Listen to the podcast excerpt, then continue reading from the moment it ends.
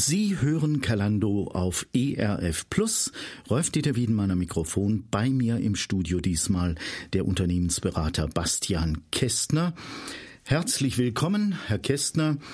Abenteuermacher, so heißt ein Buch, das Sie geschrieben haben. Mir kommt das so vor, der Titel lässt ja durchaus mehrere Deutungen zu. Vom Abenteuer ein Macher zu sein, einerseits und andererseits Abenteuer machen. Was steckt wirklich im Titel? Vielen Dank erstmal für Ihre Einladung. Ich freue mich, hier sein zu dürfen.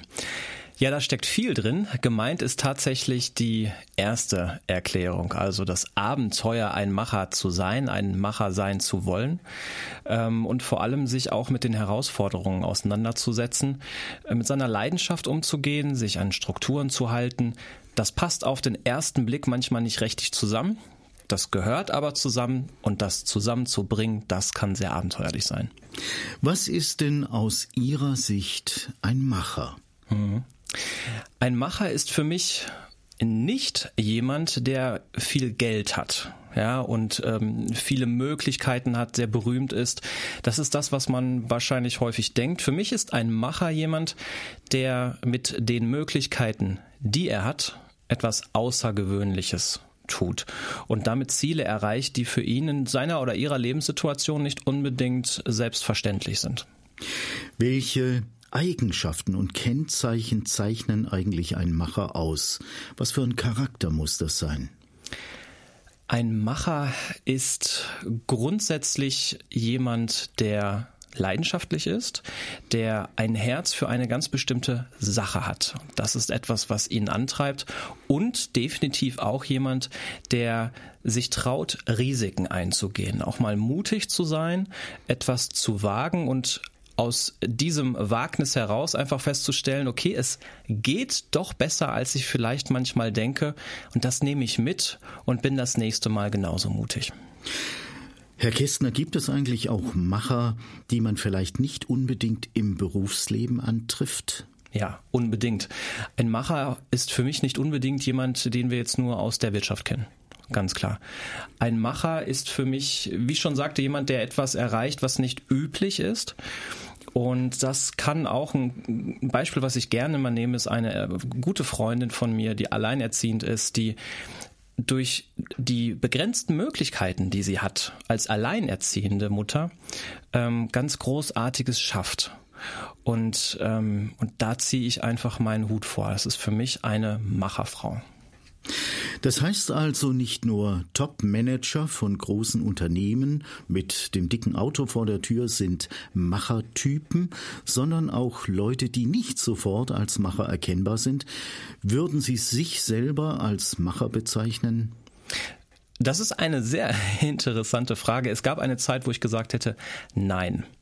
Das war, bevor ich mich mit dem Buchthema auseinandergesetzt habe. Inzwischen würde ich sagen, ja, ich würde mich auch zu den Machern äh, zeichnen, eben weil ich für mich festgestellt habe, der Macher ist eben nicht nur der Manager mit den Millionen auf dem Konto, sondern tatsächlich jemand, der, der etwas bewegt und über sich hinauswächst. Waren denn Ihre Eltern Macher? Ja, das würde ich schon sagen. Ähm, mein, mein Vater ist Beamter. Ähm, da würde man vielleicht sagen, ist das ein Macher, ein Beamter, wenn man im Klischee denkt, aber ganz im Gegenteil. Äh, ich bewundere meinen Vater für das, was er geschafft hat in seiner Arbeitswelt, ähm, in seinem Engagement für die Familie, genauso meine Mutter. Und das ist auch etwas, was ich immer mitbekommen habe äh, in unserem in unserer Familie, mein Bruder auch, ähm, dass wir uns trauen dürfen, etwas zu wagen. Und von den beiden konnten wir auch tatsächlich viel lernen und können das auch immer noch. Waren Sie eigentlich immer schon so zielstrebig oder gab es auch andere Zeiten? Ah, Sie sind sehr charmant. Ähm, nein, es gab auch andere Zeiten. Ich äh, war mit Sicherheit in meinem Teenageralter ähm, eher nicht so selbstbewusst. Ähm, ich denke, da mm, trennen sich auch so die, die Charaktere.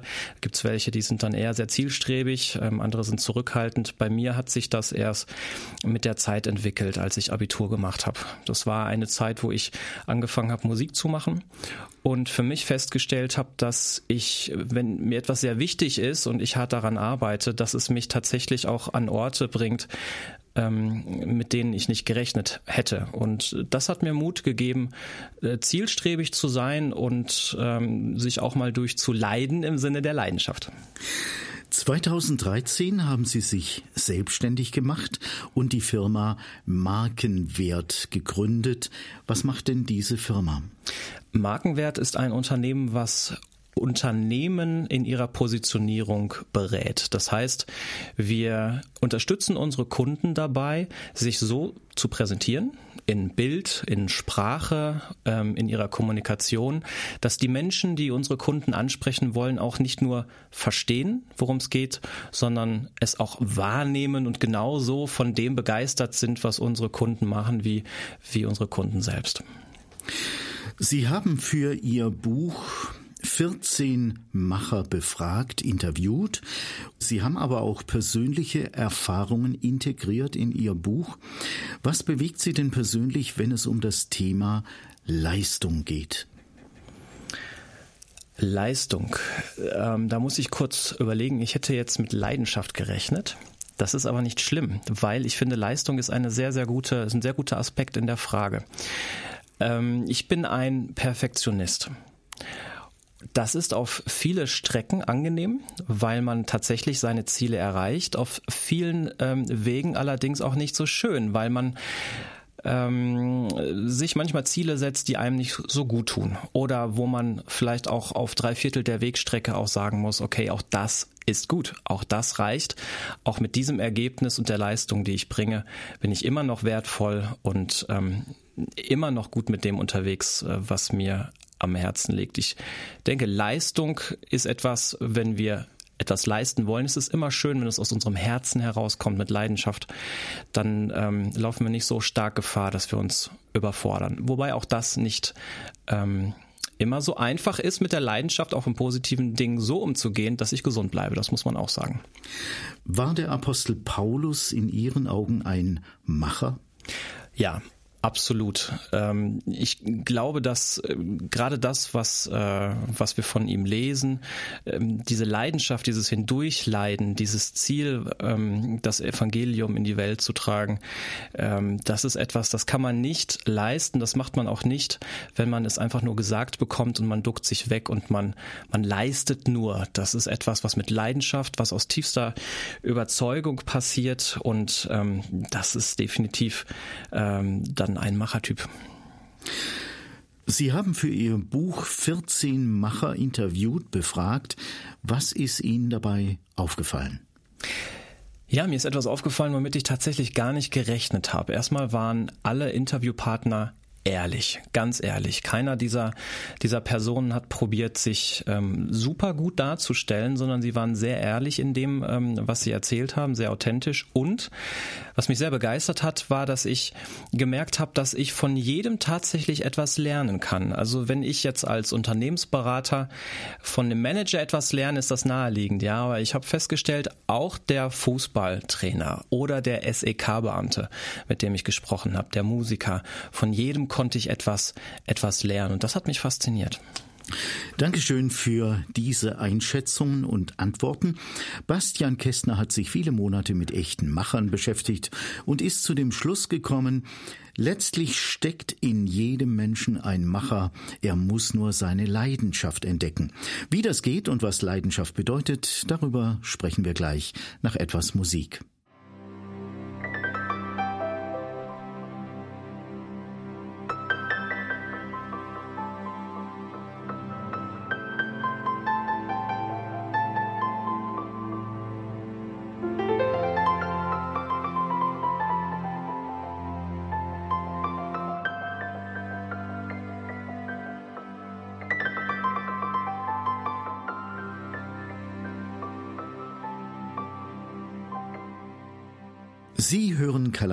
Auf ERF Plus, liebe Zuhörer.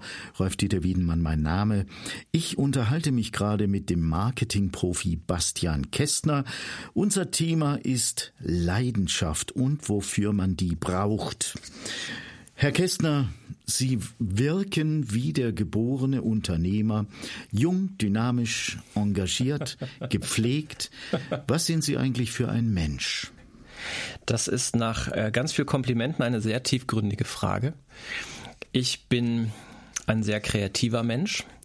Ich äh, bin, denke ich, ein sehr wertschätzender Mensch. Ähm, ich bin vor allem Christ und ähm, sehe mich als jemand, der seinen Glauben im Alltag immer wieder neu sucht und findet und ähm, ja, daran wächst. Ja, ich habe mir diese Frage auch abgeguckt bei einem Radioprofi in der Schweiz, Roger Schawinski. Der hat die seinen Studiogästen immer gestellt und es gab immer interessante Antworten. Herr Kästner, was motiviert Sie im Leben? Was treibt Sie an? Mich treibt an der Wunsch, mehr aus mir zu machen, als ich gerade bin. Das ist manchmal sehr anspruchsvoll ähm, und auch ähm, sicherlich an vielen Stellen gar nicht notwendig. Ähm, ich äh, glaube einfach, dass, äh, dass man sich nicht mit dem zufrieden geben sollte, was man hat. Man soll dankbar sein. Dem stimme ich zu. Aber ich glaube nicht, dass man unbedingt zufrieden sein sollte. Auch ich als Christ glaube, dass, ähm, dass ich eher gefordert bin und auch ermutigt bin, das Besondere zu suchen, auch in meinem Leben. Und das, ähm, das gelingt mir nicht so gut, wenn ich zufrieden bin. Und deswegen ist das etwas, was mich, mich antreibt, ähm, zu gucken, an welcher Stelle ich was dazulernen kann, um auch einfach tolle Dinge zu erleben. Also zu wachsen, Grenzen auszuweiten, verstehe ich Sie da richtig. Was ist denn so Ihre ganz persönliche Leidenschaft? Und warum ist das Ihre Leidenschaft? Also was ich immer wieder erlebe in dem, was ich tue, auch in meinem Berufsalltag, ist, dass ich durch das, was ich mache als Unternehmensberater, anderen Menschen dabei helfe, ihre Ziele zu erreichen. Und ganz häufig auch in Situationen, in denen ähm, sie sich das nicht unbedingt zutrauen.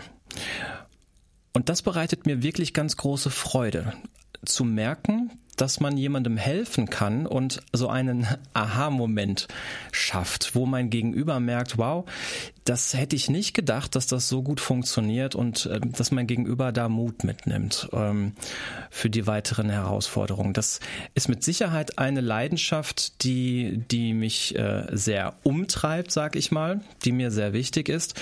Man kann Platz sagen, anderen Menschen, anderen dabei zu helfen, ihr Potenzial zu erkennen und zu leben. Das ist allerdings, wenn man das so formuliert, auch wirklich ein großer Anspruch. Ähm, aber ich denke, im Kern trifft es das ganz gut. Wie würden Sie denn den Begriff Leidenschaft beschreiben? Was verstehen Sie drunter? Zunächst mal muss ich sagen, dass ich auch zu dem Buch Leidenschaft für mich erstmal recherchieren musste. Denn als junger Typ, damals Anfang 20 äh, oder auch in der Pubertät, da würde ich als Kerl nicht sagen, hey, ich bin leidenschaftlich, weil man dann doch, auch wenn das vielleicht ein Klischee ist, Leidenschaft eher in der weiblichen Schiene, in der romantischen Schiene sieht. Da würde man als, als Kerl nicht sagen, ich bin ein leidenschaftlicher Typ. Ich habe allerdings gemerkt, dass das immer dann, wenn ich mein Bestes gebe, ich halt auch diese Ziele erreiche, die für mich jetzt nicht üblich gewesen wären. Und habe gemerkt, dass ist tatsächlich Leidenschaft. Also sich zu etwas auch mal hindurchleiden. Wenn wir schauen, was die Definition von Leidenschaft ist ähm, und wir mal in der Psychologie gucken, dann stellen wir fest, dass es, dass man sagt, Leidenschaft beschreibt einen Zustand, wo man sehr intensiv äh, sich einer Sache hingibt, teilweise bis zur Verzweiflung, also sich aufopfert. Und das ist in der Tat nichts Positives, wenn man sich das anschaut. Und deshalb braucht Leidenschaft auch einfach diese Struktur, auch mal dieses Innehalten, damit man diese Energie auch ähm, in Bahnen lenkt, die, die mich nach vorne bringen und mich nicht nur um mich selber drehen lassen. Also Leidenschaft ist für mich etwas, ähm, das mich wachsen lässt, äh, aber das mich auch mal aus meiner Komfortzone herausholt. Hat denn nach Ihrer Wahrnehmung jeder Mensch eine Leidenschaft? Meine Wahrnehmung ist, da sicherlich äh, sehr subjektiv. Ich würde mich aber trauen zu sagen, ja, ich glaube, jeder Mensch hat eine Leidenschaft. Die Frage ist einfach, wie wir Leidenschaft definieren. Leidenschaft kann für den einen ein ganz tolles Hobby sein, das kann für den anderen sein Beruf sein. Es kann aber auch ähm, vielleicht etwas, etwas Kleineres sein, etwas nicht ganz so, so glitzerndes, schimmerndes, wie dass ich vielleicht gerne backe. Ne? Das kann ja auch eine Leidenschaft sein, ähm, dass ich äh, gerne anderen Menschen eine Freude mache. Ich kenne so Menschen, ich finde das unglaublich bewundernswert und da merke ich, da ist wirklich eine Leidenschaft dahinter, anderen ein Lächeln ins Gesicht zu zaubern, finde ich ganz große Klasse. Wie können Menschen für sich herausfinden, was die eigene Leidenschaft ist? Das ist eine, eine Frage, die man für sich selber tatsächlich beantworten muss, die ich aber oft gestellt bekomme.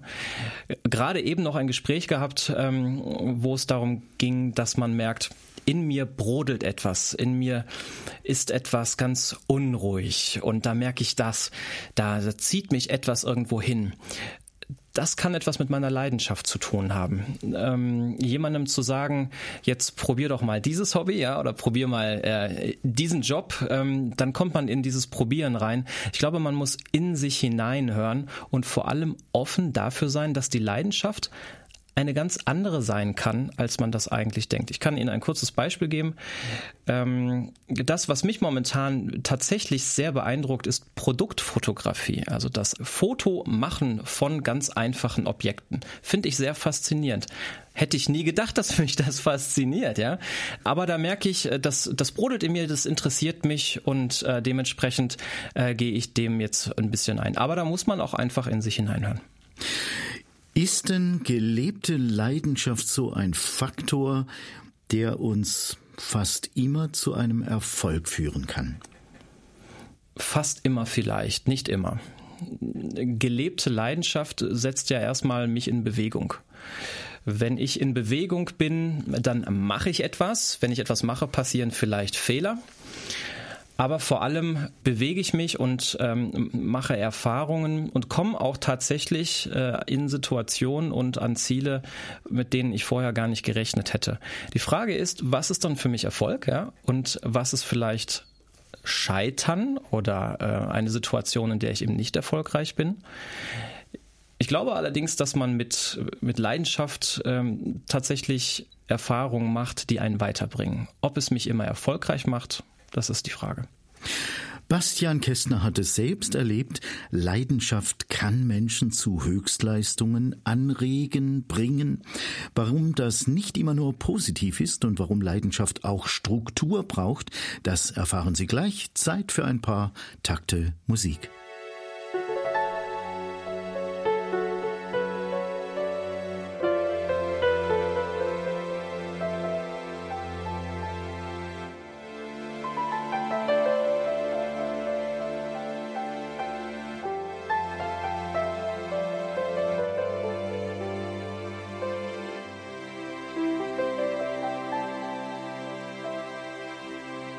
Sie hören Kalando auf ERF Plus, liebe Zuhörer. Der Unternehmer Bastian Kästner ist heute bei mir im Studio. Er hat internationales Management in Amsterdam und Dortmund studiert und sich auf Konsumpsychologie spezialisiert. Der gebürtige Dortmunder ist der Meinung, dass Leidenschaft nicht nur Selbstständige etwas angehen, sondern jeden Menschen zu Erfolgen anspornen kann. Wie man diese Leidenschaft richtig einsetzt, darüber sprechen wir jetzt. Herr Kästner, Sie schreiben in Ihrem Buch Abenteuermacher, Leidenschaft braucht Struktur. Warum braucht Leidenschaft Struktur? Das kann man sich gut vorstellen, wenn man an einen Sportler denkt. Ein Fußballspieler beispielsweise, der ähm, ganz viel trainiert, ganz viel Leidenschaft hat für seinen Sport, der ohne Struktur allerdings auch gar nicht weit kommt. Denn wenn er einfach nur trainiert, wie er möchte, dann wird er sich sehr schnell verausgaben. Wenn er isst, was er möchte, ja, wenn man im Profisport ist, dann wird ihm das vielleicht auch ein Beinchen stellen.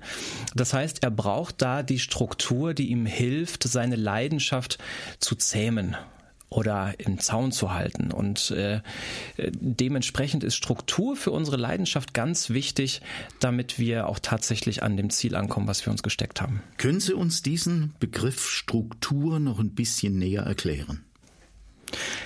Ja, wenn wir beim, beim Sportler bleiben, dann sehen wir, dass Struktur in dem Bereich ganz unterschiedliche Facetten hat. Also wir reden bei der Struktur nicht nur über ein bestimmtes Thema, sondern wir sprechen über die Ernährung, wir sprechen über Zeiten, wann er trainiert, wir sprechen über die Intensität, mit der er trainiert.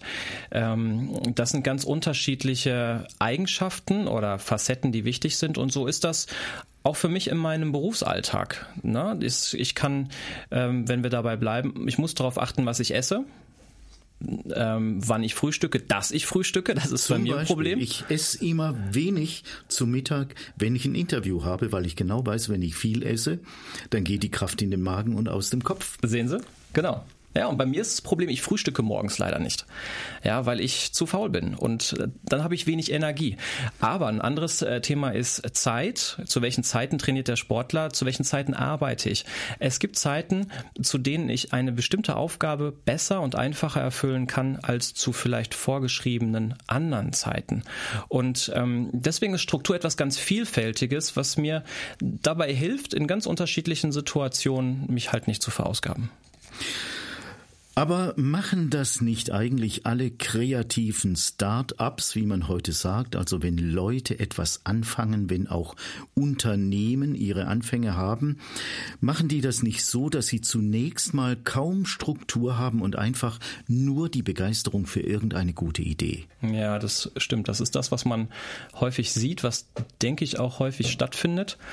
Da wird Begeisterung geschaffen, der, das Team wird mobilisiert. Ähm, das steht ganz häufig im, im ganz krassen ähm, Gegensatz zu dem, was in großen Konzernen häufig passiert, wo man Strukturen hat, die man äh, tatsächlich mit Leidenschaft füllen muss da muss es sich die Waage halten. Wenn ich ein Startup habe mit vielleicht zehn Mitarbeitern und wir haben ein Großraumbüro und wir essen alle zusammen, es ist alles sehr familiär ähm, und da fehlt vielleicht die Struktur an der einen oder anderen Stelle, dann äh, ja, dann wird es auch schwierig, bestimmte Ziele zu erreichen. Wenn man zu leidenschaftlich miteinander unterwegs ist, da ist Familie ein gutes Beispiel, äh, da knallt's dann auch mal. Und ähm, ich denke, da ist es wichtig, sich auch mal Grenzen aufzuzeigen, trotz aller Leidenschaft. Wie ist das eigentlich bei Ihrem Unternehmen gelaufen? Wann haben Sie entdeckt, ich brauche Struktur? Ich bin sehr strukturiert in die Selbstständigkeit hineingegangen. Ich kam aus der, ähm, aus der Anstellung ähm, der Position einer Marketingleitung und für mich war ganz klar, wenn ich wenn ich morgens aufstehe als Selbstständiger, dann brauche ich mindestens meine acht Stunden, die ich am Tag arbeite. Das heißt, ich bin eigentlich weniger leidenschaftlich gestartet, sondern im Alltag sehr strukturiert und saß morgens um halb acht am Tisch und habe schön darauf geachtet, dass ich nicht vor 18 Uhr dann den Laptop ausmache diese Herausforderung war tatsächlich für mich eine andere. Ich musste dann lernen, dass ich auch mehr Leidenschaft zulasse und merke, dass ich ähm, ja, dass, dass ich tatsächlich, wenn ich kreative Aufgaben lösen muss, dass äh, diese Kreativität eben nicht um 8 Uhr morgens unbedingt an meine Tür klopft. Die klopft dann vielleicht auch mal um 21 Uhr an meine Tür. Das ist etwas, das musste ich für mich lernen und vor allem auch in meiner Partnerschaft mit meiner damaligen, jetzigen, jetzigen Frau ähm, auch das Ganze durchsetzen. Sie können sich vorstellen, wenn Sie dann nach dem eigentlichen Feierabend mit äh, Ihrer Frau auf der Couch sitzen und dann sagen, ach Schatz, jetzt, ich muss doch noch mal meinen Laptop rausholen, ich muss jetzt noch mal was machen, das geht nicht lange gut. Und äh, da die Leidenschaft reinzukriegen ähm, in einem gesunden Verhältnis, das war eher meine Herausforderung. Was war förderlich für Sie in der ersten Zeit? Gab es da Faktoren? Mir hat es geholfen, dass ich wusste, ich kann mich austoben in dem, was ich gerade tue. Denn als Selbstständiger habe ich keinen Chef über mir. Ich bin für mich selbst verantwortlich. Und zu merken, dass ich mich ausprobieren darf, das war etwas, was ähm, mich beflügelt hat. Zu merken, ich, ich kann eine Aufgabe mal ganz anders angehen, als ich das vielleicht gelernt habe, als ich das gehört oder gehört habe oder gewohnt bin. Äh, das war etwas, was mir sehr viel Auftrieb gegeben hat und vor allem halt auch sehr viel Spaß gemacht hat. Denn ähm, man sammelt halt nicht nur neue Erfahrungen, sondern man merkt, hey, es geht anders, es geht vielleicht auch manchmal mit mehr Spaß, es geht manchmal auch einfacher, als man denkt. Sie sagen über sich selbst, Sie sind ein sicherheitsliebender Mensch. Verunsichert es Sie eigentlich, wenn Ihre Pläne nicht aufgehen? Ja. das hätte mich jetzt aber auch gewundert, wenn das nicht so wäre. Nein, ich bin ein sehr sicherheitsliebender Mensch. Ich ähm, habe mich dann auch, ich habe mich sehr darüber gewundert, tatsächlich damals diesen Schritt gegangen zu sein, äh, mich selbstständig zu machen. Ich glaube, dass wir hier ein, ein Problem mit der Definition ganz häufig haben. Ich wurde hellhörig, als ich mich mit einem Unternehmerfreund äh, unterhalten habe und er auch sagte, ja, ich bin auch ein sicherheitsliebender Typ. Und das war, das ist noch nicht lange her. Das ist das erste Mal, dass ich da darüber gestolpert bin und dachte, warte mal, er ist auch sicherheitsliebend. Der Punkt ist, wenn, wenn ich Sicherheit nicht liebe, dann fahre ich mein Ding vor die Wand.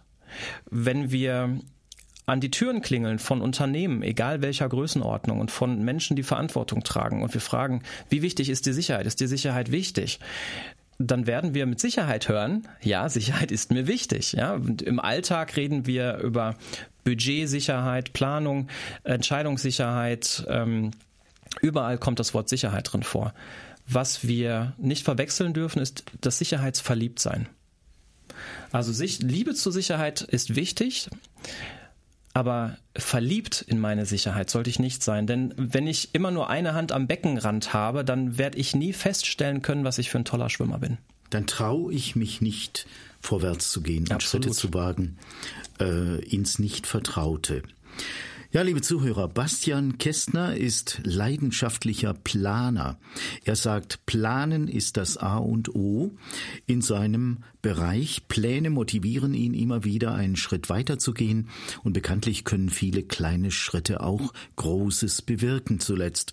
Warum erwartet Bastian Kästner mehr vom Leben? Warum lässt er sich nicht von anderen Menschen davon abbringen, seine Träume zu verfolgen? Das erfahren Sie in wenigen Momenten. Wir machen Musik.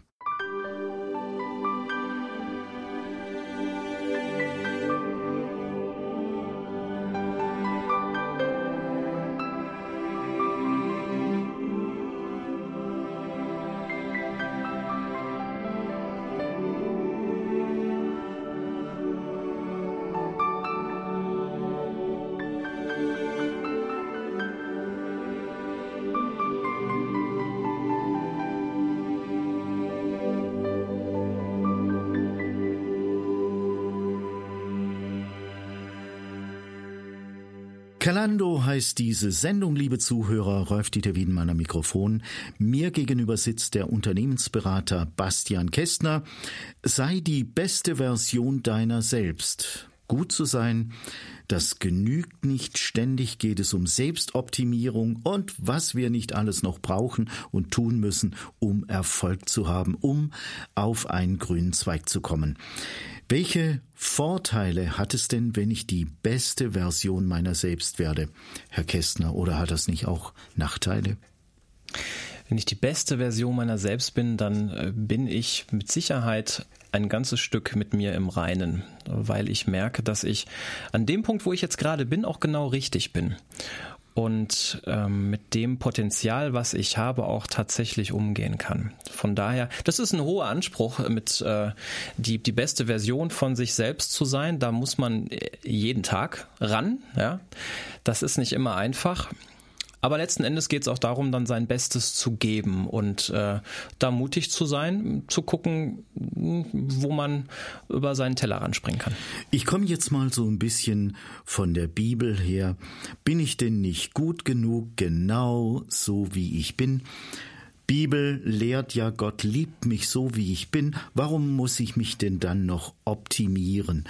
Gibt es denn Grenzen bei diesem Optimierungsstreben? Ab wann wird's ungesund? Ja, da würde ich das jetzt nochmal aufgreifen wollen mit der besten Version von mir selbst. Die Frage ist natürlich, wie ich das verstehe. Wenn die beste Version von mir selbst etwas ist, was außerhalb von mir liegt, außerhalb von dem, was Gott in mich hineingelegt hat, dann wird es natürlich ein ganz anstrengender Weg. Ja, ich verstehe das anders. Für mich ist die beste Version von mir selbst genau das Bild, was Gott von mir hat. Mit all dem, was er in mich hineingelegt hat, Das kann allerdings auch bedeuten, dass ich das ein oder andere, was mir Spaß macht, wo ich denke, das zeichnet mich aus, dass das vielleicht ein bisschen in den Hintergrund tritt. Das kann auch dann dazugehören. Ich denke, dass es für uns Christen immer eine Herausforderung ist, äh, dem Anspruch und dem, ja, dem Wunsch gerecht zu werden, so zu sein, wie, wie Gott es sich von uns wünscht. Das ist ein ganz großes Abenteuer.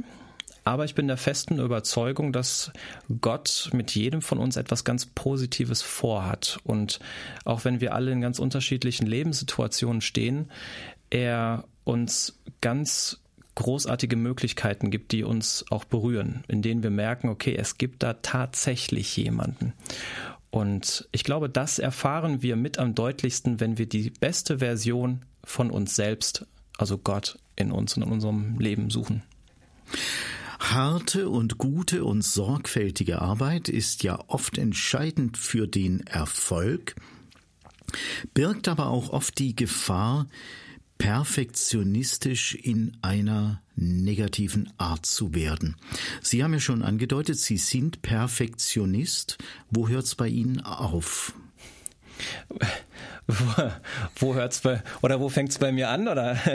Ja, ähm, also Perfektionismus heißt, äh, ich muss wirklich dranbleiben, bis die Sache perfekt ist. Ja. Also ich habe lang mit einem ähm, Psychotherapeuten äh, Sendungen gemacht. Der hat immer gesagt, Perfektionismus als solches ist Sünde, weil es macht die Menschen kaputt. Okay, dem würde ich jetzt so nicht. Das war Reinhold Rute, kennen ja. Sie vielleicht sogar. Ja, ich denke, das ist eine Frage der Definition. Ähm, wenn ich Perfektionist bin, dann ist das ja etwas, was ich mir nicht selber ausgesucht habe. Das ist in vielen Fällen ein Zustand, eine Eigenschaft, mit der ich äh, lebe, mit der ich mich rumschlage. Das würde ja dann bedeuten, dass ich als Perfektionist ständig in Sünde lebe. Das ist jetzt mein, meine subjektive Wahrnehmung. Von daher würde ich das so nicht teilen. Ich würde allerdings dem zustimmen, wenn man sagt, wenn ich mich permanent meinem Perfektionismus hingebe äh, und damit auch die Kontrolle nicht mehr habe, weil ich nur noch versuche, einer Leistung, einer perfekten Leistung hinterherzueifern. Ich glaube, dass ähm, dass das zu Leid führen kann. Und ähm, genau wie andere Dinge, die zu Leid führen können, die mich in meinem Leben beeinträchtigen, kann das Sünde sein. Das würde ich aber tatsächlich jetzt nicht so plakativ, plakativ sagen wollen. Ich glaube tatsächlich, ähm, zu wissen, wie ich mit meinem Perfektionismus umgehe, zu wissen, wann auch einfach mal gut ist. Ähm, ich glaube, darauf kommt es an. Und da ist ein Perfektionist einfach in der Verantwortung, das für sich zu lernen und in Erfahrung zu bringen. Und bei mir auch tatsächlich häufig immer wieder aufs Neue. Und da hilft mir meine Frau, die mich sehr gut kennt und äh, wenn ich dann meine Hand am Mund habe und an meinem Bart ein bisschen zwirbel, ja, dann merkt die, der denkt und dann fragt sie mich, woran denkst du jetzt schon wieder? Und dann kommen wir kurz ins Gespräch und dann sagt sie mir, nein, das ist okay, ähm, es das reicht. So wie du das jetzt machst, machen willst, ist das völlig, völlig in Ordnung. Ich denke, das ist ein, ein Lernprozess. Ohne jemand, der einen Antrieb hat, das, das Beste geben zu wollen, wenn ich das nicht geben möchte, mein Bestes von mir aus, dann werde ich auch nicht dem Potenzial gerecht, was Gott in mich gelegt hat. Ich glaube, dass man beides wirklich im Zusammenhang sehen muss. Das war immer die Definition, die auch Reinhold Rute gegeben hat. Gib dein Bestes und das Beste kann an einem Tag 60 Prozent sein. Ich habe Grippe, ich bin verschnupft mhm. oder sonst irgendwie beeinträchtigt. Am nächsten Tag oder paar Tage später läuft es wieder ganz wunderbar und ich kann 90 oder 95 Prozent oder noch mehr Dem stimme ich zu. geben. Also ja. das Beste geben. Sie schreiben unter anderem auch, man muss etwas wagen, um etwas zu erreichen. Wie verhindert man dabei, dass man sich selber überschätzt? ist ja immer so bei einem hm. Wagnis. Ich habe das mal erlebt mit zwei Leuten, die versucht haben, äh, so eine bei einem Gebirgsbach so eine Rutsche runterzurutschen und die haben sich ganz schwer verletzt dabei. Wir hm. waren auf einer Bergwanderung und die haben sich einfach überschätzt. Die dachten, das rutscht so schön darunter und ging nicht. Wie merkt man das, wenn man vor einem Schritt steht? Oh Moment, das ist jetzt eine Nummer zu hoch. Ich denke, dass man sich da hineinfühlen muss. Wenn ich ein, ein, ein, Risiko eingehe, dann weiß ich ja erstmal gar nicht, ob das funktioniert. Was ich natürlich auf dem Schirm haben muss, ist, was ist denn der Worst Case? Was passiert denn, wenn es tatsächlich, wie man sagt, in die Hose geht? Ähm, ich fahre in meiner Freizeit Downhill, also mit dem Mountainbike äh, steile Strecken hinab und habe mich da auch vor ein paar Jahren herangetastet. Und ähm, wenn man so eine Strecke hinunterfährt, dann gibt es unterschiedliche künstlich angelegte Hindernisse, die man meistern kann auf der Abfahrt oder halt auch nicht. Das ist kein Zwang. Und wenn ich merke, dieses Hindernis, was auf mich zukommt, das ist mir zu gefährlich. Da, ne, wenn ich da jetzt irgendwie den Absprung verpasse, dann tue ich mir ganz doll weh, mache ich das nicht. Das heißt, ich muss schon, wenn ich ein Risiko eingehe, für mich wissen, das, was im Worst Case passieren kann, das ist tragbar. Und natürlich auch in dem Moment, ähm, ja, sich generell nicht, äh, nicht überschätzen. Man muss sich schon selber kennenlernen. Aber auch das ist, ähm, da muss man mal auf die Nase fallen und äh, wenn dann die Kollegen sich hoffentlich nicht, nicht sehr arg verletzt haben bei dem Rutsch in den Bach, äh, dann wird man fürs nächste Mal vielleicht nicht sagen, ich mache das nicht, ich kann das nicht, dann wird man im Optimalfall sagen, jetzt weiß ich, wie es besser geht.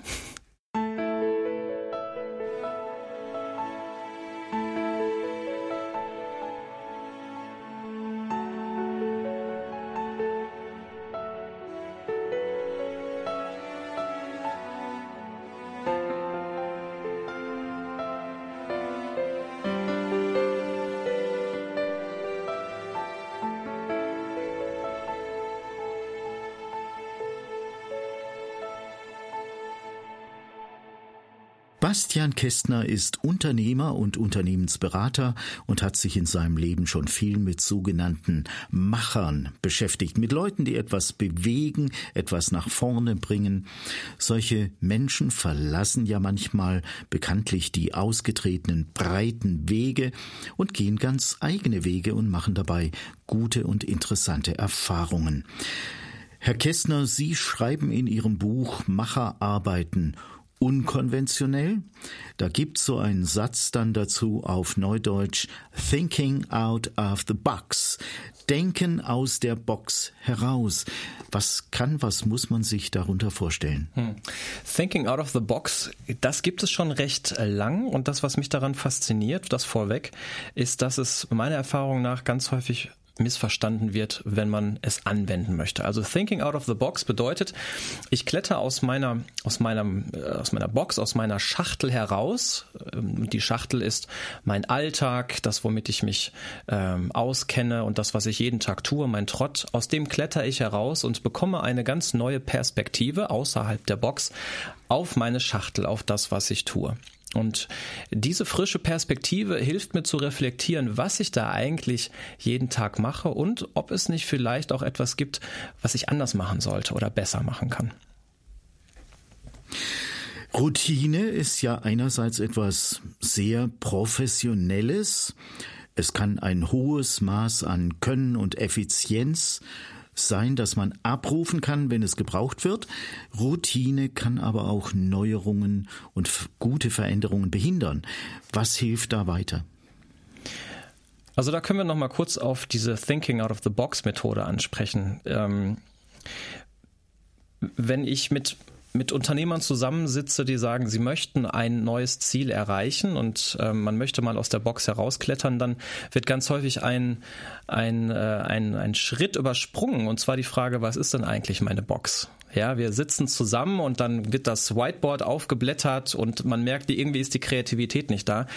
Man muss sich erstmal fragen, was ist eigentlich das Typische, was tun wir eigentlich? Und dem muss man sich erstmal bewusst machen. Das ist so der erste Schritt. Ähm, wenn ich mir das bewusst mache und dann sehe, wo ich hin will, dann ähm, merke ich, dass ich dieses Ziel nicht unbedingt erreiche mit den Methoden, die ich bisher habe. Ich nenne jetzt mal ein Beispiel. Wenn man mal so das Smartphone nimmt, was man heute hat, früher gab es ja massenweise Handys mit physischen Tasten und Steve Jobs hat diese Tasten einfach mal anders gedacht. Ich sag's mal so. Und raus kam das iPhone und später das iPad Ein neu und anders gedachter PC. Aber wie kommt man auf solche Ideen? Man muss wissen, dass Steve Jobs mit Apple natürlich eine sehr große Marktmacht hat. Die Idee war grandios, keine Frage. Es gibt aber auch viel kleinere Unternehmen und viel kleinere Unternehmer, die ganz grandiose Ideen haben, denen allerdings das Kapital fehlt und die Marktmacht, um so eine grandiose Idee dann umzusetzen das, was mir da hilft, ist tatsächlich dieses unkonventionelle Denken. Wenn ich konventionell denke im Sinne von Apple, dann gehe ich immer davon aus, dass ich die Tasten brauche. Aber wenn ich einmal unkonventionell, einmal ganz andersartig denke, dann stelle ich fest, naja, so wichtig sind die Tasten eigentlich ja gar nicht immer, wenn ich mein Handy benutze. Und das war damals ja der Gedanke. Ich brauche die Tastatur nur, wenn ich was schreiben will.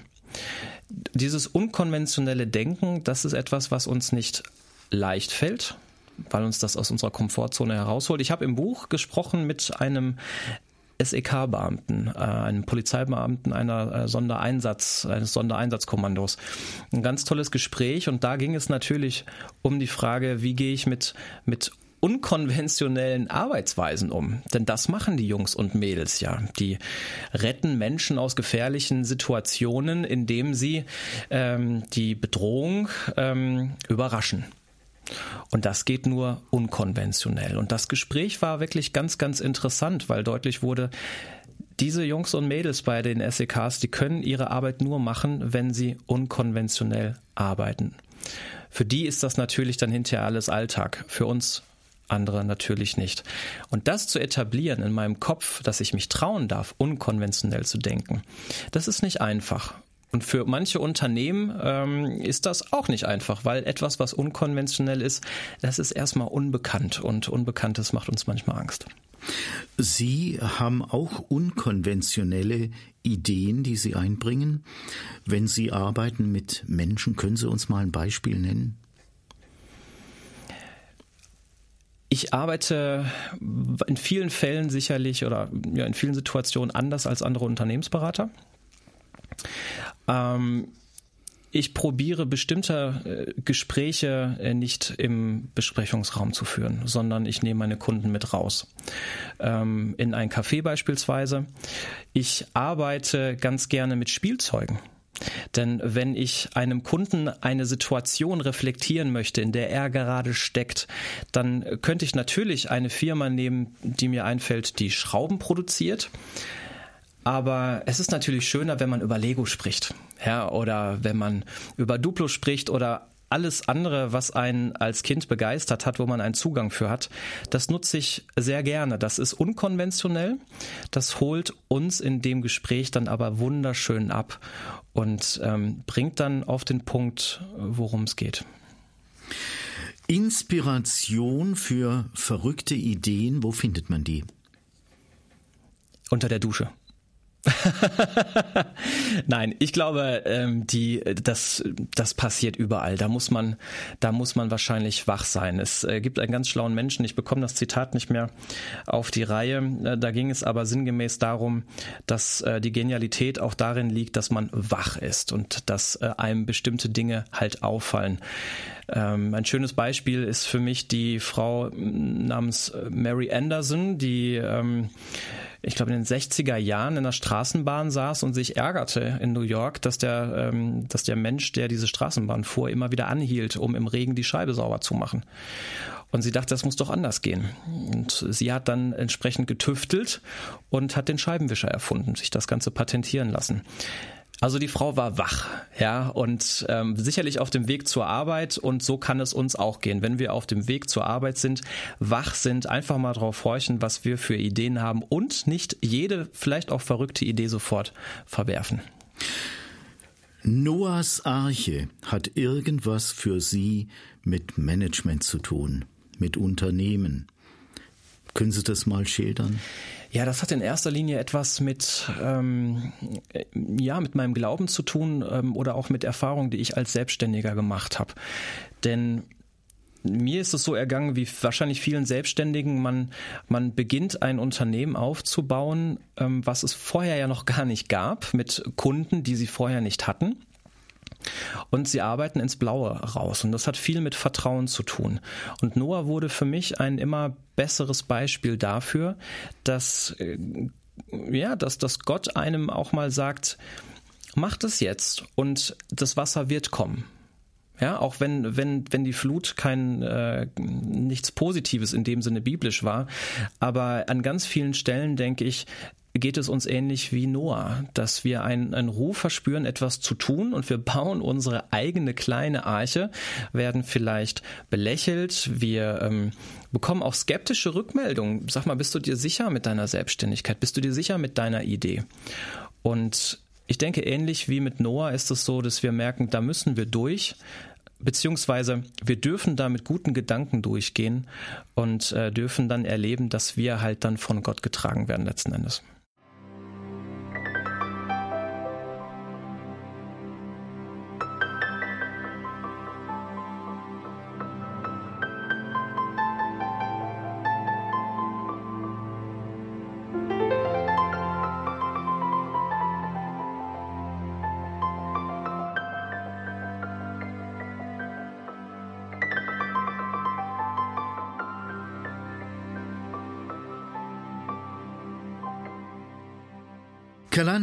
Heißt diese Sendung. Wir sind in der zweiten Sendestunde unterwegs, liebe Zuhörer.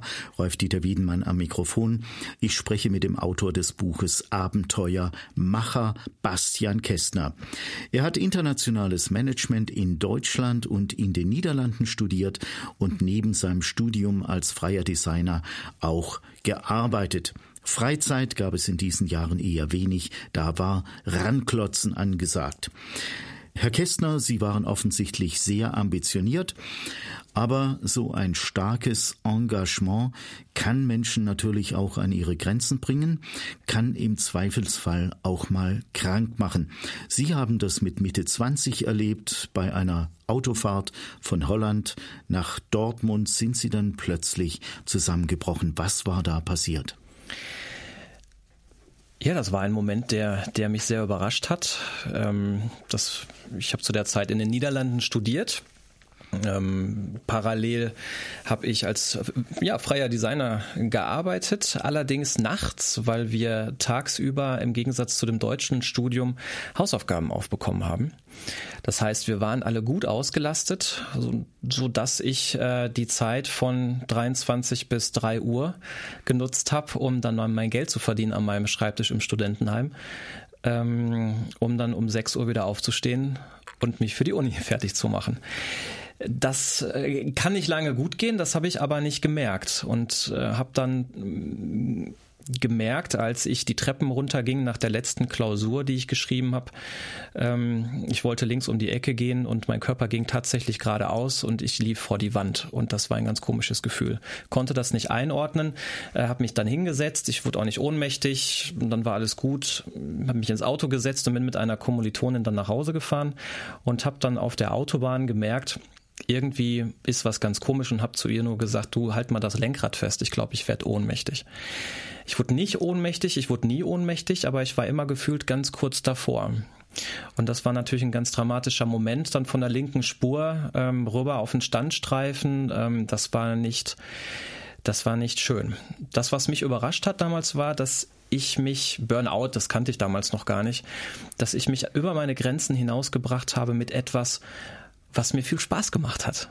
Denn ich dachte bis dato immer, das kann mir immer nur passieren mit etwas, wo ich dazu getrieben werde, ja, wo ich, wo, wo ich etwas mache, was ich eigentlich vom tiefsten Herzen aus nicht möchte.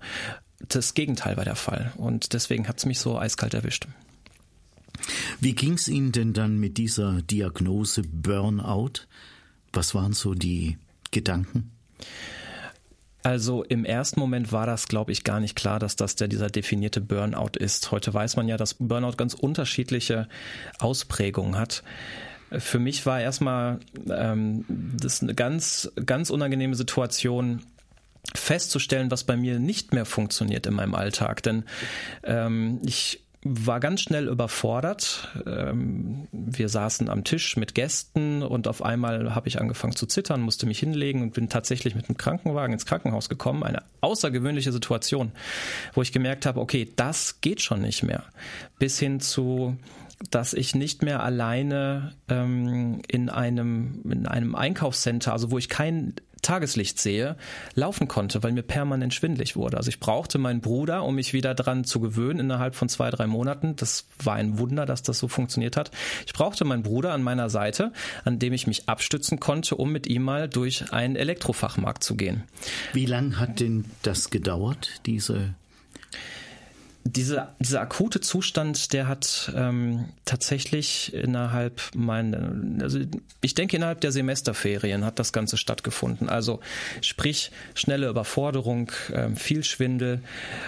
Und für mich war das ein Wunder, weil ich, als das Semester wieder anfing, ähm, sprich in Amsterdam, ähm, ich musste ja wieder funktionieren.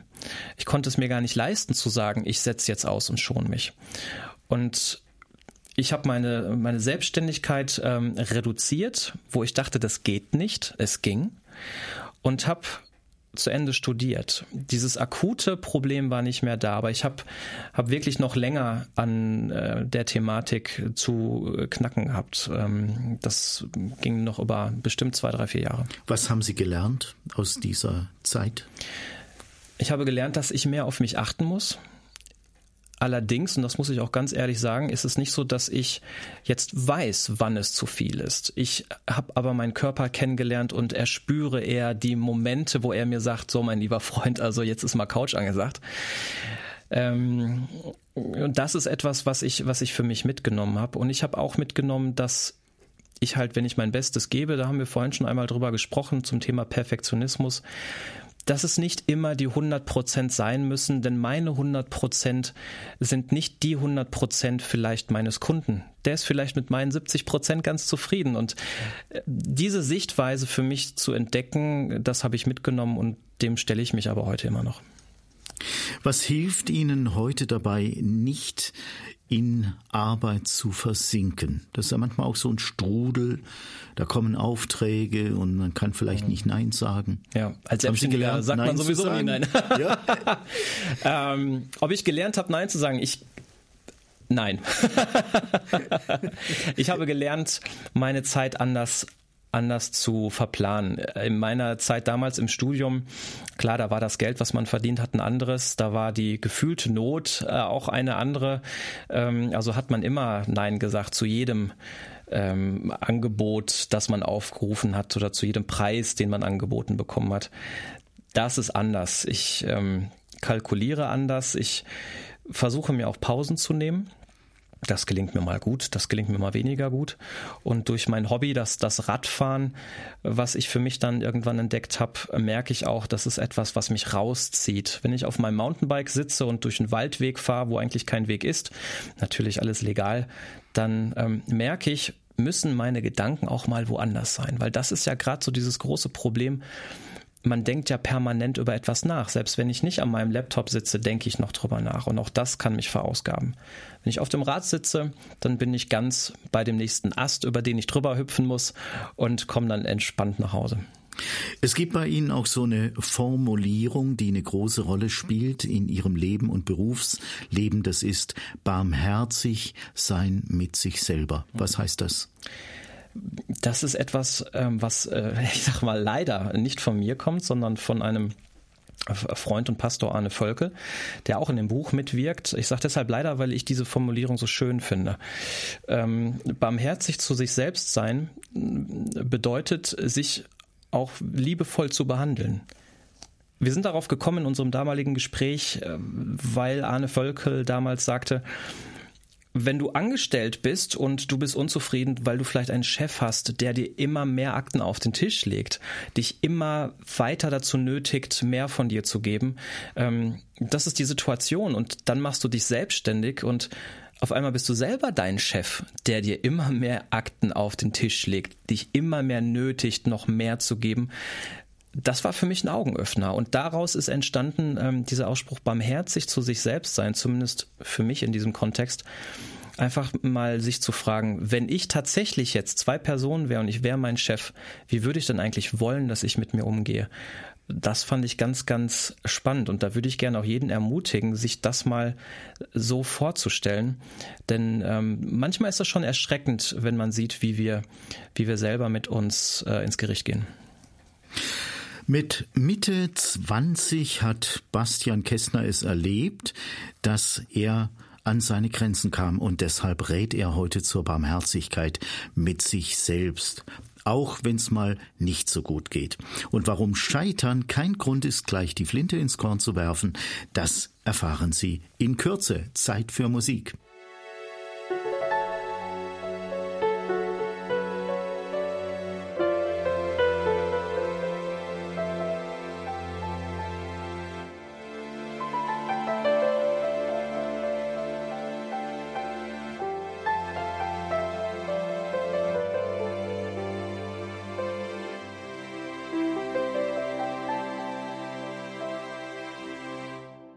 Bastian Kästner ist Gründer und Chef der Beratungsagentur Markenwert in Dortmund. Er ist ein echter Macher und inspiriert auch andere Menschen, ihr Bestes zu geben bei dem, was sie tun. Er sitzt jetzt bei mir im Studio und wir packen ein Thema an, das sicherlich nicht immer so beliebt ist. Manchmal geben Menschen nämlich ihr Bestes und gehen fast noch drüber raus und es klappt doch nicht mit dem Erfolg. Die Pläne gehen nicht auf, das Geschäft geht vielleicht baden. Wenn so ein Plan nicht aufgeht und es keine Alternativen gibt, wie geht man mit solchen Rückschlägen um? Haben Sie da einen Gedanken? Man muss grundsätzlich, glaube ich, ähm, überlegen, in welcher Situation man ist. Das ist mir ganz wichtig vorher zu sagen. Denn wenn ich von mir spreche, dann spreche ich von einer Beratungsagentur, die ganz klein ist im Vergleich zu einem mittelständischen Unternehmen mit sonst wie viel Angestellten, wenn solch ein Unternehmen ähm, gegen die Wand fährt, aus warum auch immer, dann hängen da Existenzen dran. Und dann hat das natürlich eine ganz andere Tragweite. Das ist mir wichtig zu sagen, weil ich will das auch nicht verharmlosen. Aber für mich ist immer interessant, die Frage, kurz bevor ich den Schritt gehe, um etwas zu wagen, und ich denke mir dann, was passiert denn, wenn ich scheiter? Ähm, das ist für mich, das ist für mich das Spannende. Und halt tatsächlich die Frage, scheitere ich denn wirklich? Also eine Unternehmensinsolvenz möchte ich da jetzt mal ausschließen, ja. Ähm, Darf ich Sie mal so ganz direkt fragen, hm. haben Sie mal so richtig was versiebt? Also Trauen hab, Sie sich das zu sagen? Ja, ich habe da kein Problem mit. Das ist wahrscheinlich eher unspektakulär. Also als als Selbstständiger muss man ja muss man ja permanent überlegen, welche Ideen man hat und ähm, dann investiert man in bestimmte Ideen und ähm, in in bestimmte Produkte und da ging es mir auch ähnlich, dass, dass wir eine Idee hatten, ähm, wo wir gedacht haben, ja, genau das ist es, was der Markt jetzt braucht. Und dann ähm, kann man natürlich nicht erst bei den Kunden anrufen und fragen, ähm, das würden wir machen. Äh, wie sieht das denn aus? Hätten Sie denn daran Interesse? Weil dann würden wir anfangen, uns da rein zu investieren. Nein, man fängt ja schon vorher an zu investieren, um das fertige Produkt dann zu bewerben. Und äh, auch da äh, haben wir schon Geld investiert, wo man im Nachhinein sich denkt, das wäre schöner gewesen, wenn es jetzt noch da wäre. Aber das, das gehört auch einfach dazu. Ähm, da kann man im Nachhinein, und da geht es mir auch so, natürlich dann denken, das Geld könnte ich jetzt anders einsetzen, gut einsetzen, aber ich habe für mich auch festgestellt, hätte ich, ähm, hätte ich diesen Schritt nicht gemacht und auch gemerkt, es funktioniert nicht, ähm, hätte ich den einen oder anderen nicht kennengelernt an Kontakten, hätte ich die Erfahrung nicht gemacht und hätte etwas anderes Positives nicht erlebt. Von daher gehört das, gehört das einfach dazu. Die Frage ist, wie ja, wie, wie gehe ich damit um? Ein, ein Freund von mir, der hat nach vielen Jahren seiner Selbstständigkeit gesagt, ich bewerbe mich jetzt. Und er hat mir erzählt, in einem Bewerbungsgespräch war dann der, der, ähm, der Personalmanager ganz irritiert und fragt ihn, warum ist denn Ihre Selbstständigkeit gescheitert? Und darauf war er irritiert. Und das kann ich verstehen, denn nicht immer, wenn etwas nicht funktioniert, ist es gescheitert. Dieses Wort Scheitern hat eine unheimliche wirklich unheimliche Dramaturgie, denn es steht für das Zerschellen, das Scheitern eines Schiffes ähm, an einem Felsen. Und das ist quasi das Schlimmste, was, was man erleben kann, wenn man mit einem Schiff unterwegs ist. Und wenn ich dann sehe, gut, da war ein Fels, der hat, hat mich ein bisschen geschrammt. Ich bin aber nicht gescheitert. Ich fahre nämlich noch. Dann kann ich damit anders umgehen. Paulus ist ja zum Beispiel scheinbar gescheitert, als die mit diesem Schiff da äh, in Unwetter kamen. Und dann äh, sind die Menschen zwar mit ihrem Leben davon gekommen, aber das Schiff war fertig mit der Welt und dadurch ist trotzdem das Evangelium auf diese Insel gekommen, wo die äh, im Grund dann an die Felsen gefahren sind kann man vielleicht auch so sehen. Herr Kästner, wie bewahrt man sich als Unternehmer eigentlich eine Antenne für berechtigte Bedenken, die andere vielleicht an einen herantragen, in so einer Phase, wo man gerade ganz begeistert ist, das könnte uns helfen, das könnte uns weiterbringen. Mhm. Ja, ja, es gibt ja manchmal Leute, die durchaus mit einem realistischen Blick das begleiten und freundschaftlich verbunden sind und sagen, äh, du sieh auch mal die andere Seite. Ja, ganz schwierig. Ganz schwierig. Die, die Herausforderung, die man hat, wenn man, ähm, wenn man eine Idee hat, dafür muss man noch nicht unbedingt selbstständig sein, ähm, ist ja, dass man davon begeistert ist und dass man größer denkt als vielleicht andere um einen herum. Vielleicht ist die Idee deshalb so grandios, weil da vielleicht noch keiner drauf gekommen ist. Und dann geht es natürlich auch darum, mit, mit Feedback und mit Rückmeldungen umzugehen. Das, was mir immer geholfen hat, ist tatsächlich darauf zu achten, mit wem spreche ich über welches Thema. Denn ich habe den einen oder anderen vor Augen, wo ich weiß, ähm, zu dem oder zu der könnte ich jetzt nicht gehen, weil die wird mir sagen, Mensch, oh, das ist aber ganz wahnsinnig, das solltest du besser sein lassen, ja. Ähm, aber da bin ich mit anderen Themen dann wiederum gut aufgehoben. Und da geht es nicht darum, sich denjenigen oder diejenige auszusuchen, wo man hört, was man hören will, sondern wirklich sensibel dafür zu sein, ob die Rückmeldung und der Rat, den man sich dann da einholt, von jemandem kommt, der mit einer Erfahrung und auch Kompetenz spricht, der man vertrauen darf das hat bei mir immer sehr gut funktioniert. Und ich glaube, deswegen bin ich auch vor so mancher Patsche bewahrt äh, geblieben, weil ich das Glück hatte, immer Menschen um mich herum zu haben, ähm, die, äh, die ich ansprechen durfte und äh, die mir wirklich ehrlich ihre Meinung gesagt haben. Es gab auch Momente, wo ich gesagt habe, alles klar, ich probiere es trotzdem. Ähm, das war dann im Endeffekt dann nicht so, nicht ganz so kritisch. Aber das habe ich mitgenommen. Bewusst jemanden mit ins Boot holen, nach einer Meinung fragen und das ernst nehmen und auch als Machertyp ähm, mal anerkennen, dass man selber nicht immer die Weisheit mit den Löffeln gefressen hatte. Bastian Kästner über den Umgang mit Rückschlägen gar nicht so leicht. Was ebenso herausfordernd sein kann, der Umgang mit Mitarbeitern oder Kollegen, die ja nicht immer so bequem sind. Dazu gleich mehr nach ein bisschen Musik.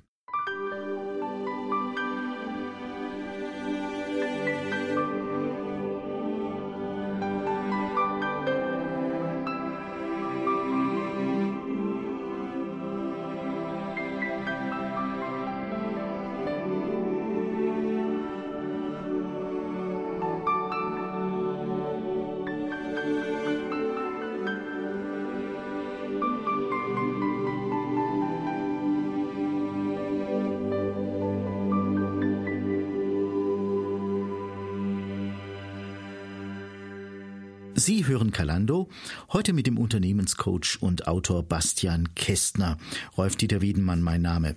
Wir werden uns jetzt gleich noch einem Thema widmen, das viele sehr wichtig finden, das viele auch wollen, aber nur wenige kriegen es wirklich im wirklichen Leben hin, im Blick auf Menschen, mit denen sie zusammen sind. Ich spreche von Wertschätzung.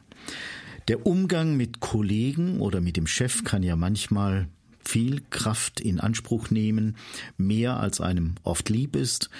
Und genau deshalb sind Sie, Herr Kästner, der Meinung, dass Wertschätzung in der Geschäftswelt ein ganz besonders wichtiger Faktor ist. Warum ist das wichtig? Ja, unbedingt. Wertschätzung ist deshalb wichtig, weil wenn ich, wenn ich mich engagiere für eine Sache und das Gefühl habe, man setzt mich an diese Stelle einfach nur der Arbeitskraft willen, dann habe ich das Gefühl, ich bin austauschbar was ich in manchen Situationen vielleicht dann auch bin, wenn es unpersönlich ist, wenn es gar nicht auf meine Meinung ankommt, wenn es nicht darauf ankommt, wie ich etwas mache, sondern nur, dass ich es so mache, dass ich genau das Ziel erreiche. Und ähm, das ist etwas, das macht, das gibt mir das Gefühl, austauschbar zu sein und das möchte niemand von uns. Und deswegen ist Wertschätzung so wichtig, dass wir spüren, wir sind genau hier, wo wir sind, erwünscht und gewünscht und auch geschätzt mit all dem, was wir mitbringen. Wie kommt man denn eigentlich weg von so ein bisschen professioneller Höflichkeit zu echter Wertschätzung? Wo liegt da der Unterschied? Das sind generell, glaube ich, zwei Themen. Also es gibt die Menschen, die bringen schon Wertschätzung von sich aus mit. Die strahlen einen an, man fühlt sich da angenommen in äh, derer Gegenwart. Das ist das eine. Ich denke, im Berufsalltag äh, braucht man nochmal eine andere Facette, denn äh, dort kann man halt nicht immer mit dem Lächeln auf dem Gesicht durch den Flur laufen und ins Büro rufen, wie schön, dass ihr alle hier seid. Äh, da braucht man dann Methoden. Ich habe mit Klaus Joost in meinem Buch zu dem Thema Wertschätzung gesprochen. Klaus Joost war langjähriger Chef von ähm, Intersport und hat äh, mit ähm, Chefs von Marken wie Adidas, meine ich, auf Augenhöhe verhandelt. Also mit ganz, ganz tollen Kalibern. Ähm, aber hat äh, doch immer das Thema Wertschätzung für sich als wichtig empfunden. Und da habe ich mit ihm drüber, äh, drüber gesprochen. Und das, was ich bei ihm mitgenommen habe und das, was mir auch wichtig ist, ist, dass man Wertschätzung tatsächlich von innen heraus bringt. Dass man merkt, die Wertschätzung, die kommt vom Herzen her. Und das unterscheidet dann Wertschätzung von Höflichkeit. Es ist das eine, ob ich dem Mitarbeiter sage, schön, dass Sie da sind, oder ob ich das anders zum Ausdruck bringen kann. Das ist für mich das Schöne. Vielleicht ein ganz kurzes Beispiel wenn ich als Unternehmen einem Mitarbeiter äh, sagen möchte, hier, toll, du hast deine Arbeit super gemacht, dann gebe ich ihm vielleicht einen Bonus. Daran gewöhne ich mich vielleicht als Mitarbeiter. Und ein Bonus ist, den ich bekomme, einmal im Jahr, ist immer nur dann toll, wenn er auf meinem Konto ankommt, ja, weil ein paar Wochen später ist er nicht mehr da, weil ich habe ihn ja vielleicht sogar schon fest eingeplant in meinem privaten Haushalt. Es bringt mehr, zu gucken, wie kann ich dem Mitarbeiter da tatsächlich das Gefühl geben, dass er wertgeschätzt wird. Und das geht dann, das sind dann die Kleinigkeiten. Das ist dann das Hallo, wie geht's Ihnen im Aufzug? Das ist auch einfach mal dem Mitarbeiter die Tür aufhalten, auch wenn er drei Hierarchie oder eine Hierarchieebene unter einem steht. Das sind die Kleinigkeiten, die ganz häufig wenig kosten und einen ganz, ganz großen Effekt haben. Muss man das üben, Wertschätzung? Ich glaube, man muss es wollen muss man einen Blick dafür bekommen, was andere wert sind und ja. welche Werte sie einbringen? Ja. Man muss vor allem einen Blick dafür bekommen, dass nichts selbstverständlich ist. Ja, das, das ist das.